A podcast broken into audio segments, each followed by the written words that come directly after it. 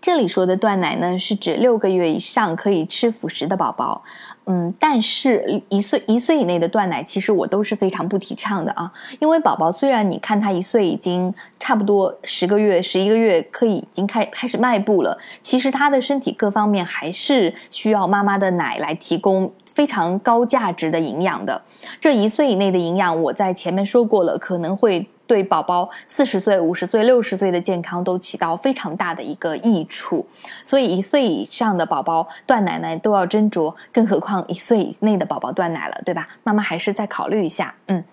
好，宝宝准备好可以断奶呢，有几个方面的表现。第一就是必须是健康的宝宝，你宝宝在断奶的这个时候一定要是健康的，比如说出牙期啊，打预防针的。呃，后面的二十天左右啊，呃，生病，因为有一些是活疫苗嘛，对吧？它会在呃五到七天的时候才开始反应，对吧？呃，生病啦，环境转换啦，比如说宝宝的照顾人变动啊，本来是外婆带的，忽然外婆回家去了，换成了阿姨带，这样子哦，照料人变动，呃，这些种种的情况下，都请不要断奶。因为宝宝对于环境的一个适应，它还是比较低的，不像我们成年人可以很快的调试过来。所以说，最好是在环境平稳、身体健康的情况下才开始断奶计划。第二就是辅食要已经能吃的很好了，就是宝宝愿意吃辅食，并且一天最少要有两餐辅食是可以吃饱的，这个时候断奶比较合适。第三呢，就是要和妈妈的关系要非常的亲密，呃，如果之前在这段时间之前你很少陪她，那么在断奶的前一段时间，呃，我希望妈妈能够增加跟宝宝的亲密度，呃，亲密到什么样子呢？让宝宝呃觉得你会无条件爱他到永远。我知道所有的妈妈都会无条件爱宝宝到永远的，但是呢，爱是需要表达的。如果你一天只陪他一到两个小时，其实宝宝他是不能够完全理解你妈妈全身心都扑在我身上的，对吧？所以说，爱需要表达，也需要陪伴，呃，让宝宝知道，好不好？呃，比如说我和我自己的宝宝，从他出生的呃第一分钟开始，一直到现在，我跟他分开的时间，其实用小时都能算得出来。嗯，但这并不代表我没有自己的生活，我到哪里都带着他，包括出去外面逛街、听讲座、吃饭，都会把他带在身边。这样呢，虽然麻烦一点，但是习惯了以后，你会觉得好像也没有现在想象中那么麻烦啦。对我和我宝宝的关系是非常好的。嗯，而且还有一点呢，就是源于他常常跟着我去各种各样的地方，所以到他呃十八个月的时候，就已经可以说简短的句子了。呃，这个确实有很多的宝宝呃也能说，但是我觉得说他说的可能会更加完善一点。比如说，嗯，爸爸出门去工作了，或者说是呃好冷啊，给小熊穿厚衣服吧。或者说是天黑了，我们让熊熊拍拍睡，就这种话他都可以说出来了。所以说，我觉得大家，嗯，如果可以的话，请你把宝宝还当做在你的肚子里，每天带着他到处走一走。呃，如果可以的话啊，看到什么都跟他讲，不断的跟他说话交流，这对宝宝的语言发育是很有帮助的。嗯，对，呃，妈妈和宝宝的亲密关系也有着非常非常重要的意义。呃，我有一节是专门说到母婴依恋的，这样的早期亲密关系呢，其实是持续一生的，甚至到你八十岁了，你女儿五十六十岁的时候，这种早期的亲密关系，它还是在发挥着非常重要的链接和作用。呃，就包括宝宝青春期的时候，他愿不愿意跟你诉说他遇到的一些问题，都是早期亲密关系在发挥着作用啊。等宝宝大了以后，其实回头想想啊。他黏着你，愿意每天跟你在一起的时间，也不过就是开头的短短三年。大了之后，你想让他陪陪你，他其实都有自己的事情嘞，就不愿意陪你了。所以妈妈们，我们要珍惜一下前面的三年，这才是我们真正拥有宝宝的三年哦。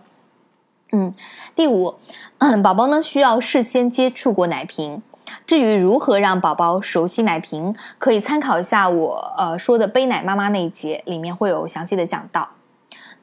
然后就是家里人的准备。第一，妈妈至少要有一个月的时间空出来，全天陪着宝宝，也就是整个断奶期，至少有一个月。呃，可能更久一点，也可能更快一点就断奶了，这个看每个宝宝不一样。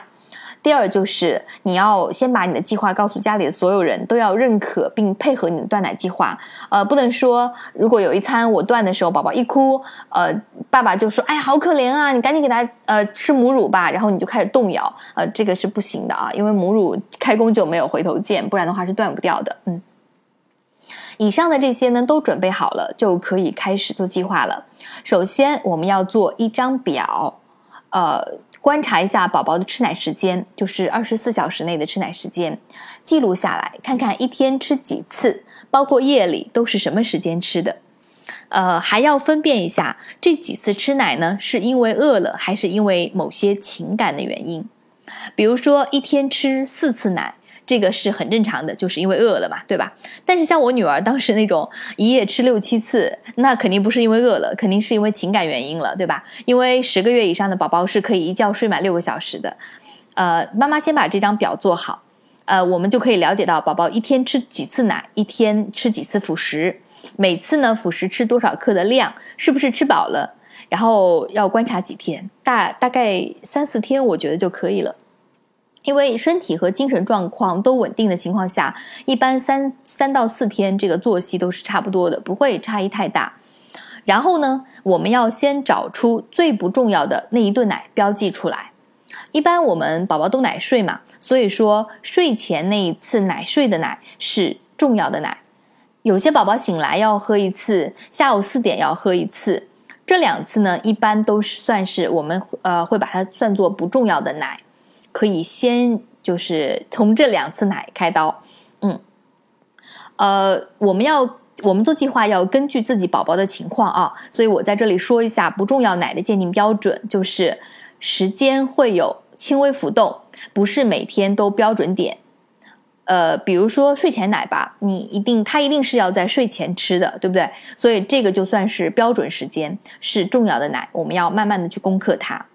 呃，如果你的宝宝在这个时候愿意吃奶瓶，用奶瓶里面来吃你的母乳，比如说你是已经是背奶妈妈了，他已经愿意用奶瓶来吃母乳，那么非常好。其实你在这前面已经比我们都成功一半了。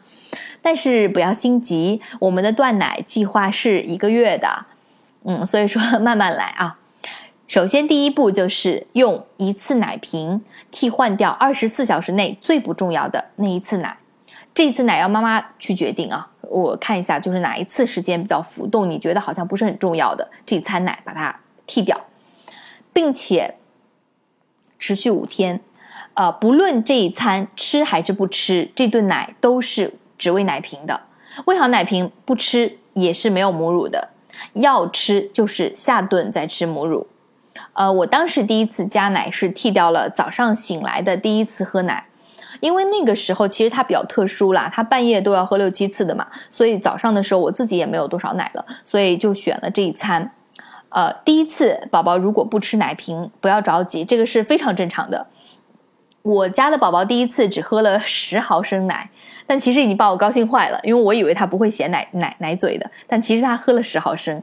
所以说，只要坚持喂，就能够让宝宝加上奶粉。呃，每天的这个时间都要喝奶喝奶瓶，并且没有母乳，而且最好呢是妈妈来喂的，不要让别人来喂奶瓶。呃，妈妈可以把它帮这个奶当做饮料一样，先假装喝一下，就表现出很非常好喝的样子，说哇，好好喝啊，妮妮好好喝哎，嗯啊，宝宝你要不要试试看呢之类的？其实宝宝都有好奇心嘛，他看你喝的这么好喝，他一定要有兴趣尝一下，对不对？尝一下其实就已经算是加上了。第二天他会喝的更多一点，我家到第五天这一餐其实就可以喝掉将近三十毫升的奶了。当时我可高兴了。其实事实上后来他每一餐的量是一百五到一百八毫升啊，所以这个三十毫升其实感觉不过就是漱口，但是已经是很有进步了，因为至少他开始接受奶瓶里面的这个饮料了。如果他能够接受了，那么再替掉一次不重要的奶。呃，就是一天当中，你觉得也差不多不重要的那一餐那一次奶，一般呢就是下午四五点钟的那一次，因为呃我自己是这样子的啊，我我每天下午都会带我女儿去不同的地方玩，有时候公园啊，有时候什么其他地方游乐场什么的，所以他玩累了的时候就想要喝奶，这个时候我会趁机告诉他，在外面妈妈不好不方便喂你嘛，对吧？你看这么多的这么多人，还有叔叔，对不对？妈妈不方便脱衣服来喂你，我们就先喝一点好喝的奶奶怎么样？你早上喝过的，对不对？嗯，因为早上那一餐加进去了嘛，所以已经知道奶瓶可以喝奶了，所以这一顿我当时加的是相对比较简单的。嗯，其他那那两个妈妈反馈也是的，就第二次加奶这一餐的时候替换的也是比较简单。好的，这两次替换每天都要坚持，坚持七天，就是一周，最少七天啊，延长可以，但是我推荐不要缩短，让宝宝形成一个习惯，一点一点温水煮青蛙把它煮掉，嗯，这样子我们总共用掉已经十二天的时间了，对不对？好，呃。这个就算是我们断奶的第一步，已经跨出去了，已经成功了一小半了。好的，以后以下内容我们下节再讲。